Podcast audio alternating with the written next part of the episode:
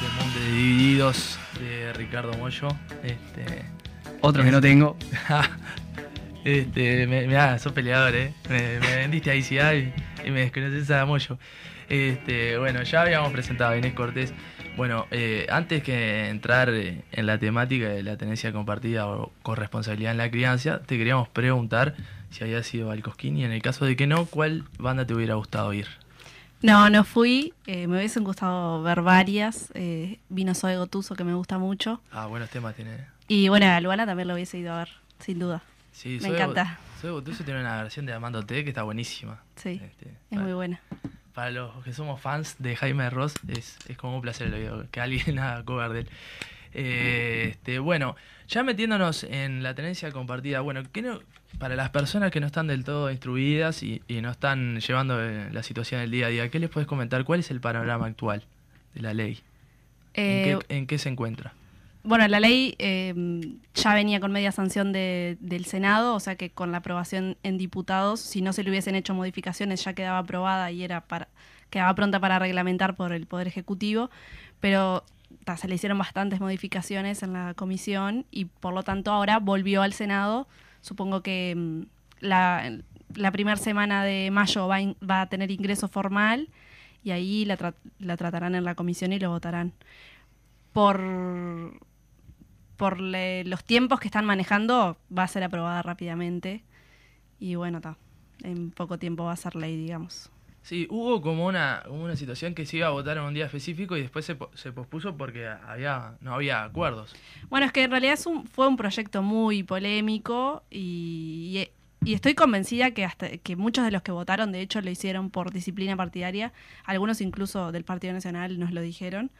Eh, y porque era una de las condiciones que ponía Cabildo para votar hoy en la reforma, básicamente. Transando. Sí, y, y, bueno, y, y, tuvo, y tuvieron muchas complicaciones a la interna de la coalición para llegar a acuerdos justamente por eso, porque tiene cuestiones muy jodidas y, y, de riesgo para las infancias que, que es difícil y que de hecho trasciende los partidos políticos. A nos pasó que dirigentes, o sea, diputados de algunos territorios, del, sobre todo del interior, que les decían, no si votas esto no te acompañe más. Y bueno, ahí estaban en esa disyuntiva. Una situación de, cuasi extorsión, ¿no? Extorsión política. Sí, sí. Eh, pero también hay como una estrategia marcada, es como salir a la luz que decir de un día para el otro que se va a votar sin que ya puedan tener una preparación. Sí, bueno, eso es un poco las prácticas que tiene la coalición de gobierno. Eh, acuerdan a la interna y una vez que logran llegar a esos acuerdos que les cuesta bastante, meten primera y chau.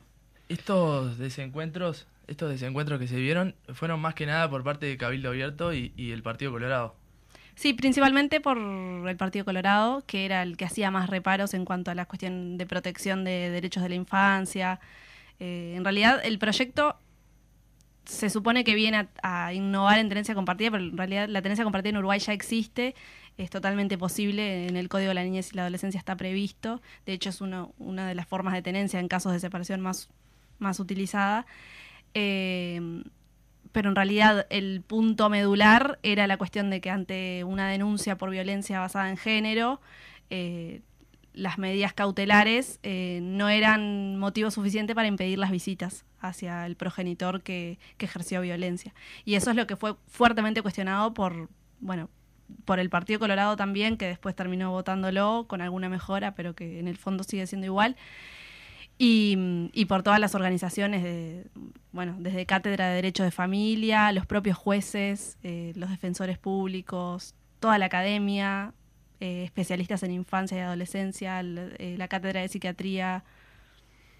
Qué, qué, qué, qué, interesante, ¿no? Y cómo, cómo uno empieza a dimensionar cuáles son las situaciones políticas del Uruguay en estos momentos cuando también entra en discusión un montón de cosas, un montón de... de es un, como una mezcolanza, un montón de temas. abiertos. Exacto, y entonces eso a mí me genera como mucha preocupación el hecho de que, de que se, se hagan este tipo de arreglos con estas decisiones sobre la tenencia compartida o sobre los niños y niñas que, que involucra esta ley. Me parece sumamente preocupante, ¿no? Porque es una es como si fueran un juguete, ¿no? Una o algo con el cual hacer arreglos para después sacar las leyes que, que por lo menos yo entiendo que tienen más interés de sacar que son, por ejemplo, la reforma de la seguridad social. Y con esto no quiero decir que no sea importante la tendencia compartida, sino al contrario, sino recalcar que, que es, un, es un problema que se vaya por estos caminos y queriendo hacer un montón de cosas eh, también a prepo, ¿no? Porque son un montón de cambios muy brutos y muy grandes para la poca cantidad de tiempo que tiene de discusión. Todas las cosas.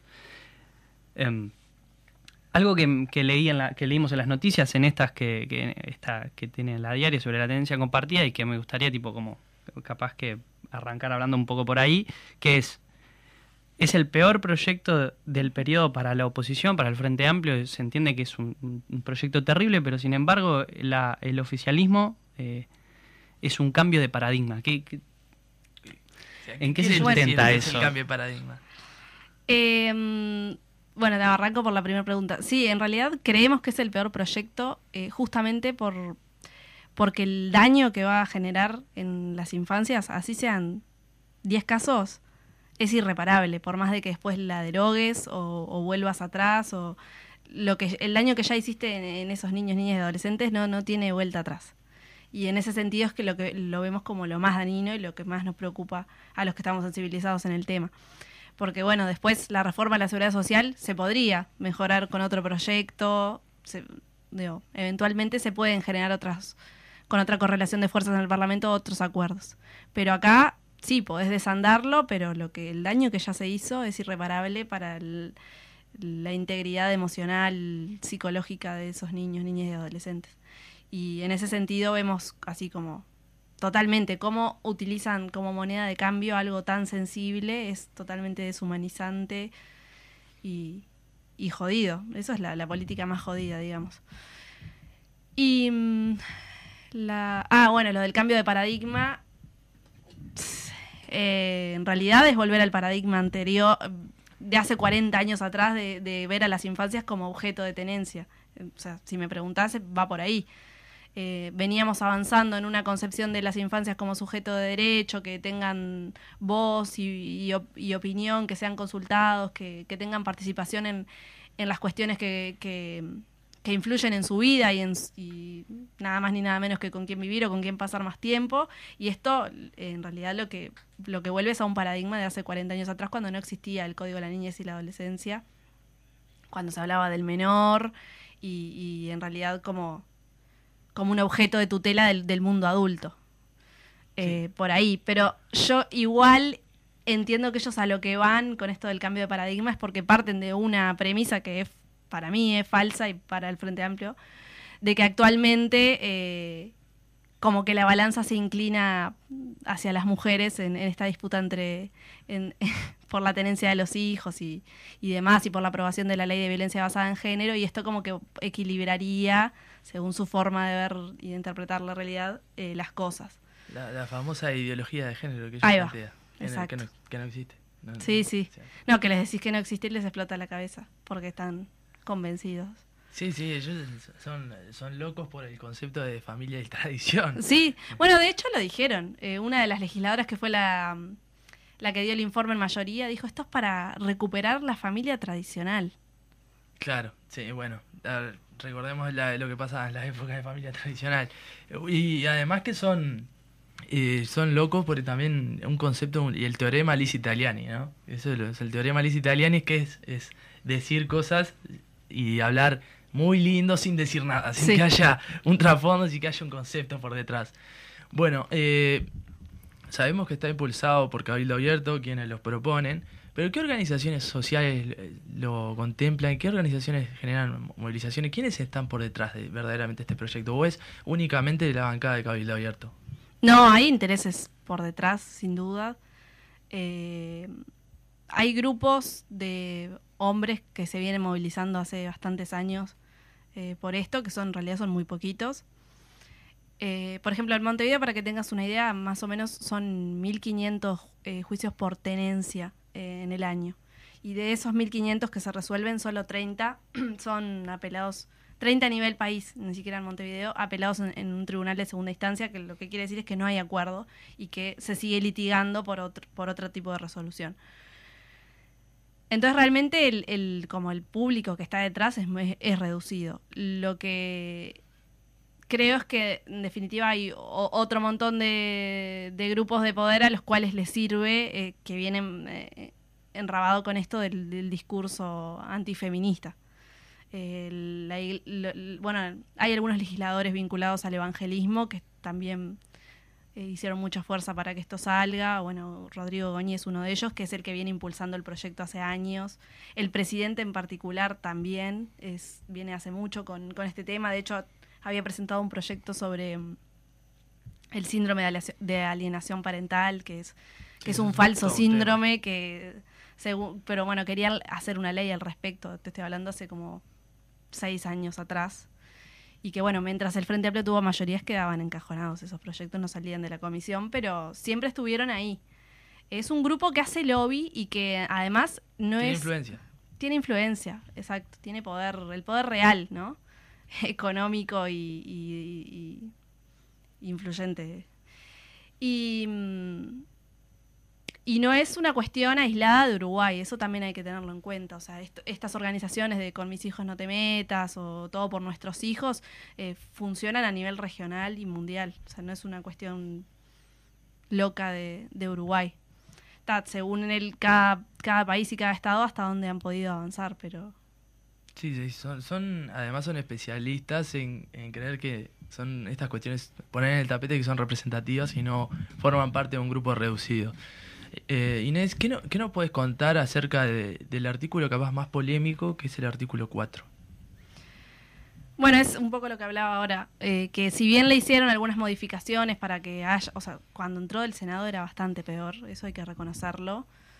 Eh, y si bien se le hizo mejoras, en el fondo sigue siendo problemático porque en definitiva queda criterio del juez. O sea, en realidad, hoy en día ante una eh, denuncia de violencia de género entre los progenitores, eh, la ley de violencia basada en género y bueno y, y en realidad existe suficiente evidencia para entenderlo así cuando hay violencia hacia uno de los progenitores se entiende que la violencia si es en presencia de un niño niño o adolescente también es directa hacia el niño. O sea crecer en un hogar donde se ejerce violencia intrafamiliar es violento por más de que no sea directo entonces, eh, actualmente con la ley lo que se hacía es, eh, bueno, se ponían medidas cautelares hacia la madre y hacia el niño por tres meses, que es menos tiempo que, los seis meses que se le ponían a la madre. Y en ese lapso se supone que se daba el tiempo como para eh, asegurar de que estuvieran las condiciones dadas para que el vínculo pueda seguir existiendo entre el progenitor y el hijo sin, sin que haya riesgo hacia, el- hacia la integridad de ese niño, niña o adolescente. Y en realidad este, este proyecto, este eh, artículo lo que viene a establecer es eso, que, que la medida cautelar sea el último recurso en casos realmente extremos y, y que incluso en situaciones donde haya medidas cautelares las visitas se sigan dando en lugares abiertos o con, o con terceros eh, como para que no se pierda el vínculo. De hecho eso ya existe también, ¿no? Pero hay situaciones en las cuales ni siquiera es conveniente, porque por más de que estar en, una- en un espacio abierto y con otra gente te asegure de que no te agredan físicamente, la violencia emocional y psicológica está latente. O sea, un niño que, le- que siente miedo hacia su padre o hacia su madre también, porque a veces las medidas cautelares son hacia los dos progenitores, Claro. eh, obligarlo a revincularse es totalmente dañino y, y el, y el lapso ese en el, de- en el cual deja de ver al agresor es también para que el niño pueda entender que era víctima. A veces ni siquiera lo, lo pueden visualizar porque están acostumbrados a, a- se criaron en un ambiente violento y no y no visualizan que pueden vivir de otra manera. Sí, es como que le, quitan la voz y, el poder de, de- de decisión, entre comillas, a los niños y niñas, ¿no? Este, podemos hablar también de, lo que llama la, la simulación con respecto a, las denuncias, que ahí, ahí también como, como un agregado que, que se hizo, ¿no? Eh, Sí, bueno, eso para mí es gravísimo.